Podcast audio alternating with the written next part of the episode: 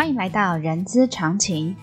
人资常情是社团法人中华人力资源管理协会的 Podcast 频道，在这里我们可以聊人资，听故事，知道人资的疑难杂症，让人资常情解惑你的人之常情。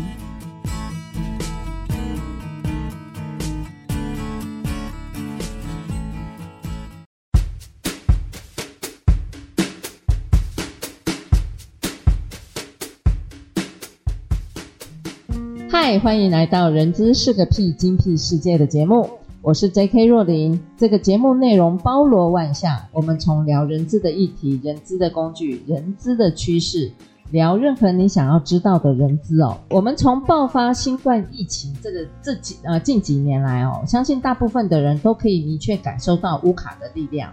越是动荡多变的时代呢，就是越需要对的人哦。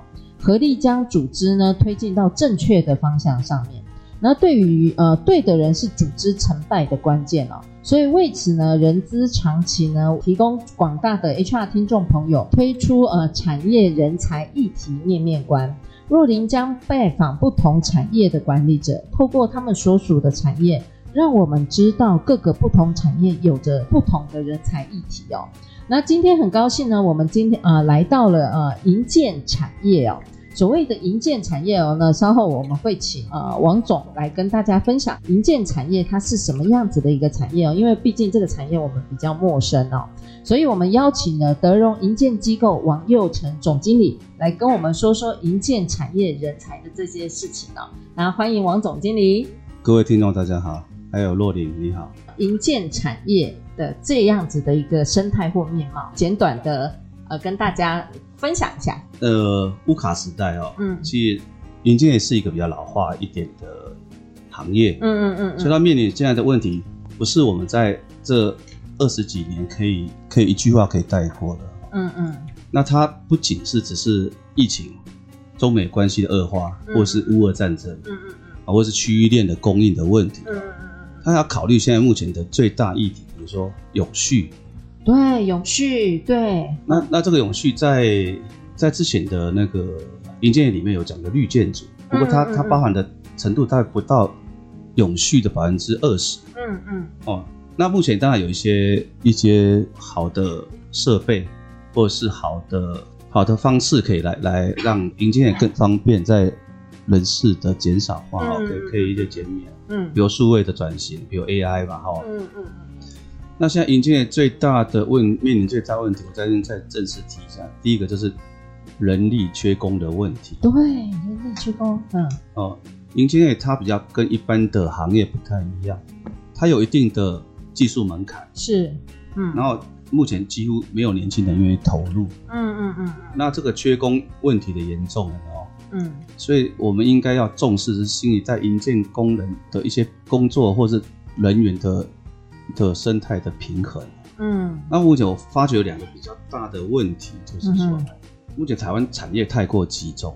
嗯，你说太过集中，比如说像什么科技业啊，哦、对，半导体业，所以说在已经缺工这么严重的的情况下，嗯哼，所以不太愿意进入营建业的一些年轻人，嗯，就会往往这个行业里去去进入。对，是的。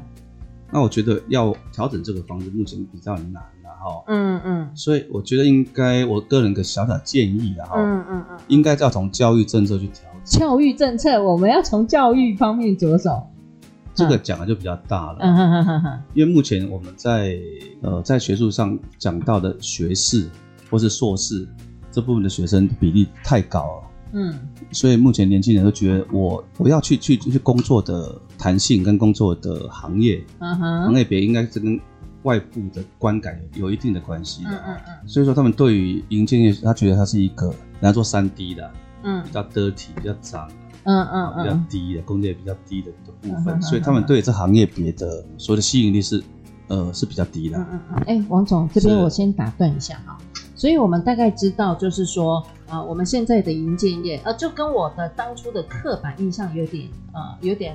不谋而合，因为我认为，呃，银建业的刻板印象指的，呃，就是它是属于呃劳力密集的产业，是所以就是它需要大量的人力去呃，我讲说做用一个不专业的名词叫做去盖房子，嗯，去或者是盖建筑这件事情。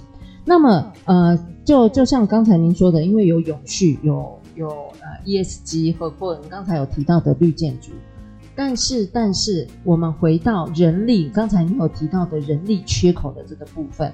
那我相信您在这个银建业多年的经验，可能超过我这样猜他，他呃王总的年龄应该是很不礼貌的。我想说大概二十几年吧，或者三十几年这样。接近呃，接近了嘛，哈，对。所以呢，也就是说，对于这个兴衰的更迭的这个部分，我相信您应该也看在眼里哈。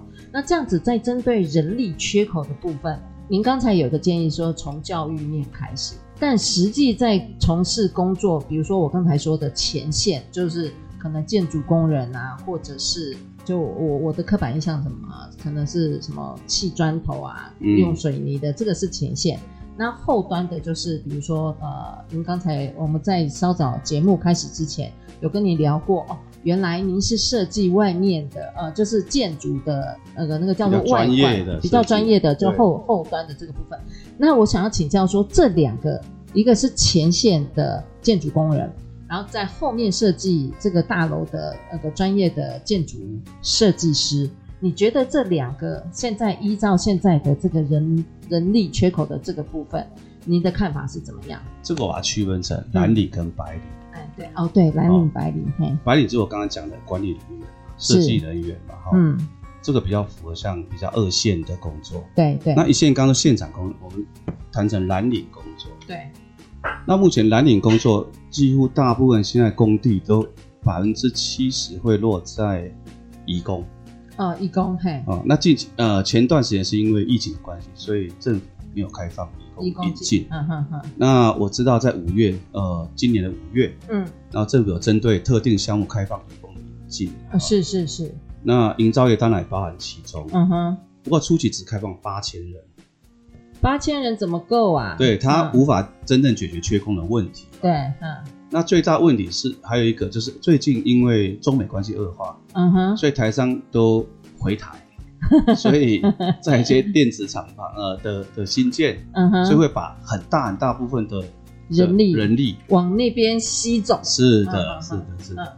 所以，对于我们这个一般就是民生的建筑物来讲的话，是真的缺工缺很多。嗯哼哼哼。那另外最大问题就是说，我们引用了这些移工之后，是呃，就还有一个长期留用的问题。嗯。比如说我技术已经培养成之后，嗯，因为工期到期了，嗯，又要把它引渡回去，嗯嗯，所以这个东西没办法继续延续它技术上的一个一个一个流。比如说我们在呃 HR 会讲一个叫选用预留。是的，所以在预的时候已经做完了，选用都到了，但留就留不住。嗯，那你下一波新进留留不住，应该是政策的问题吗？是的，是的，啊、对，嗯。所以这应该在政政策上应该要有一个新的一个政策，比如说要去了解这个企业它本身在经营这、嗯嗯、这几年是这样嗯嗯之中的一些标准，你可以设定一个配套，那我们才能在比例上留用这些比较适合的。嗯嗯嗯嗯，哦，这是我我个人的一个很大的建议。啊，这是所所谓的蓝领，所谓现场人力的部分。对对对对。那白领来讲，我觉得营造业未来趋势，它一定会饱和，因为地越来越少。嗯哼。然后我们可以拆掉重盖啊。呃，这个 这个是我不专业的 印象啊。这个是很简单的一件问题了，因为大家可以看到很多案例，比如都更案已经拖了，有些案子一拖十年、二十年。哦，哦，还没办法进行，还那中间还有一些什么钉子户之类的哈，对对对，所以它时间会冗长，所以造会造成一个恶性循环。嗯，那建商也没有时间在这地方这去建内耗在这个位置上，所以我想要新开发。嗯，但新开发土地又很难整合，因为是我们讲的都市，嗯，都市区很难。嗯嗯，哦，那那那那去乡镇的话，又交通不方便哦，它的一些建基础建设也不好哦。嗯嗯。所以我觉得未来营建业它应该要走向另外一个新的方向。比如说，你的建议方新的方向？我觉得，因为目前我看起来哦，我们现在全台屋龄五十年以上的老屋已经大概有七十万户。嗯嗯。然后也有大概五成的房子屋顶已经超过三十年。嗯哼。我觉得有有一个行业在营建是可以做的，那就是未来应该要更加重视维护及管理。维护。对，维护及管理。但维护及管理里面还有，你可以在这个老屋里面增加它的智慧化。啊，用你说，哎，像比如说像 AI 对，加入资料或数位化，嗯，或智能的一些家电或智能管理的，是是是是是，或是一些管理哦，让让比如说最近的，比如说保全人员嘛，呃，现在的保全也不太好请嘛，对不对？哦，不太好聘请，嗯，所以人力上可以用这来来来查。哎，那个王总，您刚才有说到保全，那让我突然想到。其实银建业从您的这个银建业的角度来看的话，其实上游跟下游的部分，我所谓上游下游就是那个闽南语叫老厨的时候，对，需要现场的人力跟那个专业的人力。然后盖完了之后，我就我还会影响到我的保全产业，对，然后我还会影响其他的产业，就像您刚才说的，可能我的呃智能家电的产业这个部分，其实它其实是一个我我在想，它是一个很中心的一个呃一个产业的这个部分。是，那这样子的话，你刚才说的那个方向的那个人力的那个部分，那你又你又觉得？它这个缺口不是又会更大了吗？呃，我我觉得，因为我刚刚讲过嘛，嗯、新建的建案会饱和，呃，现在新建慢慢只剩下一些大型建商会会去开发，是，而且营业成本会增加很多，是，所以会买新屋的人还是少之又少，嗯哼，因为它的成本垫高太高，对，啊，未来还有遗址区碳权的问题，哦，对，还有碳权，相对它的成本也会增加非常多，嗯、对，所以很多人会会在老屋上会继续，啊，我就继续住吧，嗯哼，哦、呃，那我在里面做一些。变化，或是做一些，但是因为结构上都要考量，有些五十年之前的房子在结构上是有是有一它的堪虑的，嗯嗯，所以说未来在维护或是一个所谓的管理上，管理当然包含安全管理，嗯，它不不只是呃外部的安全管理，比如说火警啊，或是或是保保全啊之类的，嗯嗯嗯，它还有内部结构的的安全管理，嗯，比如说每年可以去检核或者增。呃，增加它的结构啊，嗯哼，这个都是未来一个行业，对，也是未来在营建业缺工，在营建业找不到人才的时候，是。需要开发的一门行业，嗯哼，那这个行业人人数不需要太多，因为可以借用 AI 数位的一些技术，哦，还是有还有它的一些智能，我可以来处理这些事情，比如说地震之后。我 AI 自动的智能就感应到它到底有没有受损，嗯哼，到底有没有倾斜，嗯哼，到底房屋有没有有没有破坏，嗯哼，需要做下一步动作什么动作，哦，这是很重要的一环，嗯哼。那现在还有人们的生活，营建业对生活也很重要，嗯哼哼。你刚刚讲的很好，它除了新建以外还要使用，对，那人在用一定很多跟现代的产物有关系，比如说电动车、绿能。嗯、对不对？嗯，那那新建案的电动车的一些充电配置不是问题。嗯嗯嗯。哦，我就要去申请，只要在现场新建配置。可旧的建案就很有问题。那这个人才就可以运用在这个部分。那这个也不需要太多人。嗯哼。它需要就是技术还有设备。嗯、那旧的现在有个问题就是说，它的电源的容量，嗯，本身台电供应给这个现场的容量是不足的。所以当你每个人都要同时在充电的时候，会产生一个问题，说根本无法满足。嗯，那这步要跟台电怎么去去去搭配，去去这跟跟政策也有关系。嗯，好好好。所以未来银建业，我觉得趋势不应该在放在新建上，嗯，应该放在上怎么去维护、怎么去管理这方面上。呃，我先来理解一下你刚才跟我们分享的这个部分，也就是说，真正在新建案或者是在新盖大楼的这个部分会越来越少，因为可以盖房子的地会越来越少。所以，呃呃，针对于营建的未来的方向跟趋势，然后再搭配我的一些人力上再设计或再给他们，呃，等于算是呃发挥第二或第三专长的这个部分，对，可以从养护方面开始，就是所谓的老屋的这个部分，或者是有一些屋龄年呃年岁比较大的，可以朝这方面去开发。哎，那这样子的话，我们在培育这个人才方面。要怎么进行培育啊？这个应该从现有的哦，嗯，因为这个这个现在在这一行业，毕竟还是没有这样能够满足了。是，那我公司正在进行这样子的做法了。哦，真的，尤其是我先从那个增设来来处理，比如说增设充电桩。呃，对对，因为电动车嘛。啊，对对，这这个旧物太多了，需要的的数量太大。嗯啊，那当然知道这个叫做共好，这个要搭配。其他呃供应商的设备，对对对，比如说现在像台达台达电供应的的充电桩，它可以万用，它的接头换掉就可以。那这个部分不是只有把它充电桩装好就好了，因为它还有跟台电的一些整合，哦，那还有管委会这边的一些一些配置，我想这未来一定一定是是是一项很大的一个一个策略。所以这样未来的培育，我们就是要培育像比如说呃增设设施的专业人力的这个专业人才的这个部分。是，嗯，所以现在的人才应该是多元，嗯嗯嗯，因为因为变化很巨巨吧，不太可能是单一技术就能够面对所有的问题，嗯嗯嗯，所以你现在只是培养工地专业力。比如说设计能力单一，嗯，或是工地的主任，嗯，监工的单一，嗯，这东西可以用 AI 来来取代。比如说现在的监工很容易就是用，我们在早期都会用摄影机，嗯，来来来监看工地，嗯嗯嗯，那很容易在任何时间可以看到说，哎，比如说预模板可能钉错了，哦，可能窗户没有留到，可能可能门，因为我们从设计图上就可以去去去探寻它那个那个尺寸比例，对对。那 AI 现在更好，它可以在设置之后。嗯，它利用所谓的无人机啊，或者监视系统，可以把三 D 图面整个在架构到工地里面去。嗯嗯嗯。所以当当在施工当中缺了什么东西，它马上可以可以提醒，会提醒机制出来。现在美国很多在做这样子。那这样子 AI 不是要取代人力？我的人力缺口不是又更大了？呃，没有没有，A AI 它它会让人力比较嗯。不用那么多，嗯哼，所以剩下人力可以去做需要的人。哦，就是你刚才说的，呃，正在培育或者朝刚才维护的那个方方方向。哦，对对对对对。我刚刚忘了提一个，营建还有一个还有一个方式可以去做，嗯，因为目目前少子化，需要的量也少嘛，嗯，然后还有一个就是说，呃，房价越来越高了，嗯，因为成本你刚才讲过，而且未来碳权的的的课税的的东西会增加它的成本嘛，对。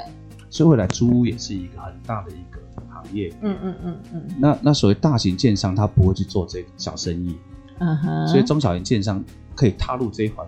所以这个是你们中小型营建的喘息空间。那也是中小型的一个练兵场。啊，对对。比如说，我可以在这个这个租屋租屋面上做一些 AI 的的增设或者。智智能的一些、一些增设设备，嗯，那我了解中间有什么问题，嗯、未来对我管理或者在旧屋管理的东西会增加我的一个机会，嗯嗯嗯，那就是我觉得这是最好的练兵场。我们也我们也现在也正在做，台中现在有个案子也正在这样做，嗯对嗯。所以其实就我对营建营建产业的这个部分，我的刻板印象还是保留在。